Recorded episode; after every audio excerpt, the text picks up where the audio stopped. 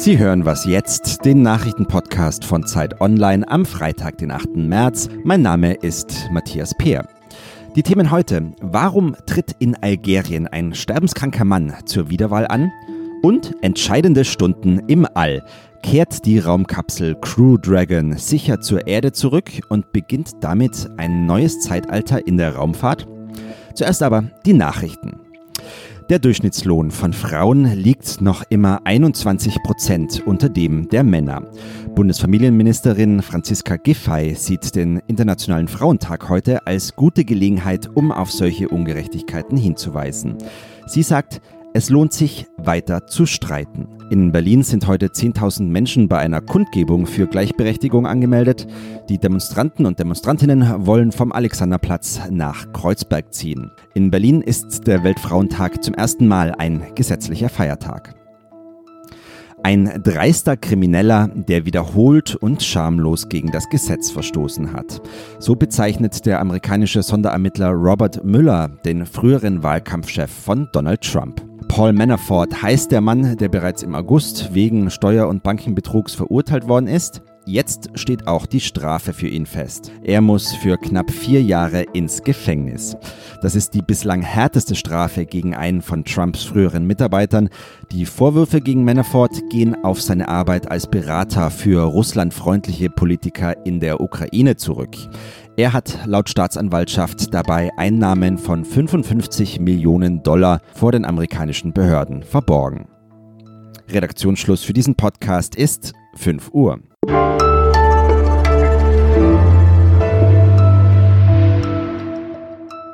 Willkommen zu Was jetzt mit Sven Stockram am Mikro. Hallo. Heute könnten wieder Hunderttausende Menschen in Algerien in Städten und Dörfern auf die Straße gehen. In Afrikas größtem Land gibt es seit Tagen große Proteste gegen die Staatsführung. Die hat formal seit 20 Jahren ein Mann inne, der nun sterbenskrank ist, im Rollstuhl sitzt, nicht mehr sprechen oder auch nur blinzeln können soll.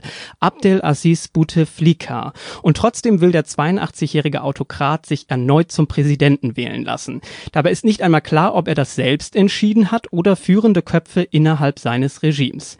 Was ist in Algerien los? Darüber spreche ich nun am Telefon mit Mohamed Amjahid. Er ist Politikredakteur bei der Zeit. Hallo Mohamed. Hallo. Wer ist in Algerien derzeit wirklich an der Macht?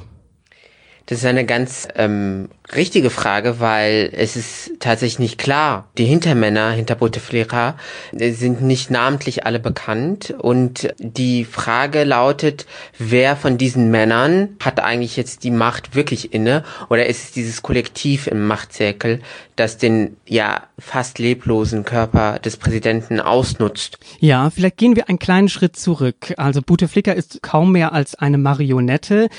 Was ist aus Algerien unter seinem Regime geworden? Wie geht es den Menschen äh, im Land und dem Land selbst?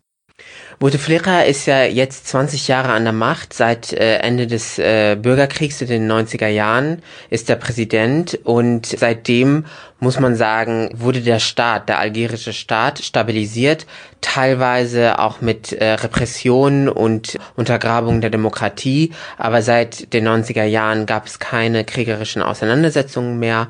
Man muss auch dazu sagen, dass Algerien ein sehr reicher Staat ist. Also mhm. viel äh, Geld fließt äh, über die Öl- und Gasexporte, teilweise auch in die EU, in die Staatskasse und so wird auch ähm, über staatliche Programme viel Geld an das Volk verteilt. Trotzdem ist die Jugendarbeitslosigkeit hoch. Ähm, es gibt auch Armut, aber das ist bei diesen Protesten nicht der Hauptfokus, sondern die Frage ist tatsächlich, will dieses Volk einen Präsidenten haben, der nicht selbst denken, sich äh, bewegen kann oder nicht? Und die Antwort lautet nein. Das heißt, vielleicht können wir da noch mal kurz drauf eingehen. Wer geht da gerade auf die Straße? Sind das junge und alte Menschen? Das ist tatsächlich eine große Koalition äh, und die geht durch die ganze Gesellschaft. Das sind äh, Gewerkschaften, das sind Intellektuelle, das sind sehr ähm, äh, arme Menschen teilweise, die auch auf die Straßen gehen und gemeinsam gegen äh, eine fünfte Amtszeit von Bouteflika ähm, demonstrieren. Ich beobachte da wirklich mehr und mehr Rückhalt für die Opposition und das wird auf jeden Fall auch in den nächsten Tagen diesen Machtzirkel vor die Frage stellen, Kompromisse oder doch dann niederschlagen. Was ist denn deine Einschätzung, wie es nun weitergeht? Das äh, Militär scheint ja hinter dem Regime noch zu stehen. Also wird es brisant oder ist es das längst? Das Militär ist Teil dieser Machtklicke und es ist schwierig vorauszusehen, was passieren wird. Die aktuelle Situation ist ein Volk oder eine sehr, sehr große Gruppe äh, innerhalb der, der, der algerischen Gesellschaft möchte diesen Präsident nicht mehr und steht einem Regime gegenüber, das bis jetzt keine äh, Anzeichen äh, gegeben hat, ähm, dass es äh, weichen möchte eine brisante Situation und wir müssen abwarten, wie es weitergeht. Danke dir für deine Einschätzung. Vielen Dank.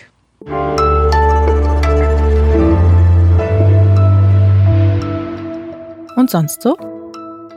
Es gibt immer noch nicht wirklich eine echte Gleichstellung zwischen Männern und Frauen, wenn man allein nur an die Arbeitswelt denkt, wo Männer mehr verdienen als Frauen für die gleiche Arbeit. Es gibt viele andere Lebensbereiche. Sich das bewusst zu machen und dann gemeinsam daran arbeiten, dass es besser wird, das ist eigentlich die Aufgabe so eines Feiertages.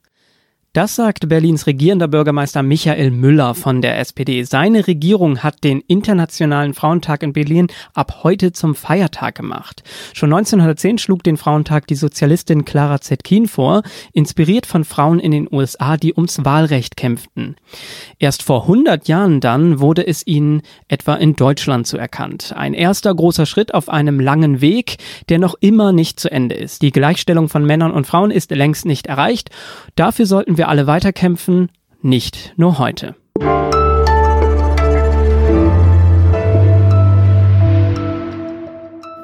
Three, two, one, zero. Ignition, liftoff.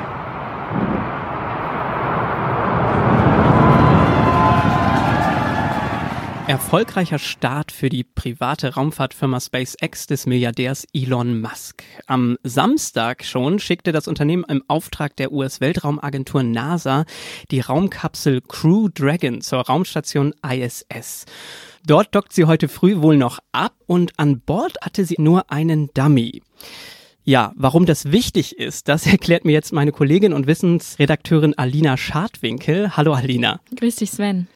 Eine Raumkapsel, die ins All fliegt. Was ist daran so besonders? Ja, Sven, es ist halt nicht irgendeine Raumkapsel, es ist die Crew Dragon von SpaceX. Also eine Kapsel, die schon bald wieder Amerikaner von amerikanischem Boden aus ins All bringen soll. Bis zu sieben Menschen haben daran Platz. Und ähm, wie du schon gesagt hast, bei dieser Demo-Mission hockt jetzt ein Dummy im wirklich schicken Raumanzug in dem Gefährt. Aber der soll halt zeigen, ist diese Kapsel sicher für Astronauten. Und wenn das klappt, wenn sie wirklich sicher ist, wenn sie gut abdockt, ähm, wenn sie sicher in die Erdatmosphäre wieder eintritt, im Ozean landet und dabei nicht zerschellt, dann könnte schon im Juli ähm, die nächste Mission starten und dann mit Menschen an Bord.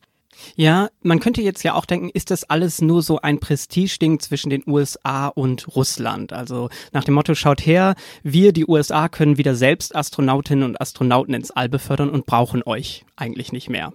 Ich tue mich immer schwer damit, weil das so verdammt negativ klingt. Aber mhm. sicher, es, es rührt am Nationalstolz der USA, dass die Nation, die vor 50 Jahren erstmals Menschen zum Mond gebracht hat, seit vielen Jahren auf die größte Konkurrenz von damals angewiesen ist.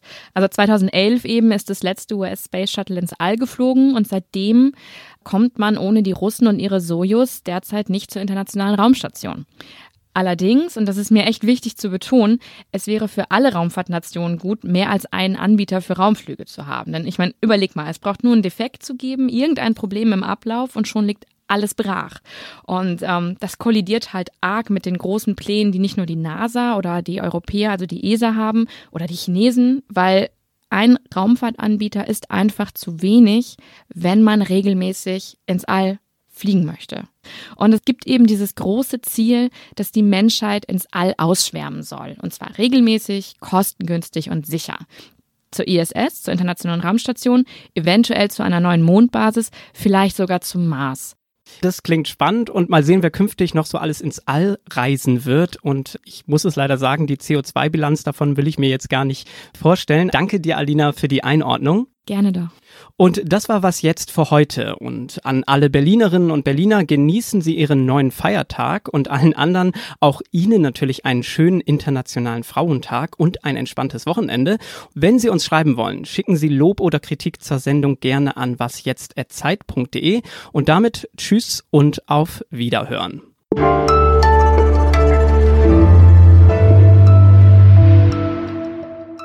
Alina, würdest du in der Dragon-Kapsel ins All fliegen, wenn du könntest?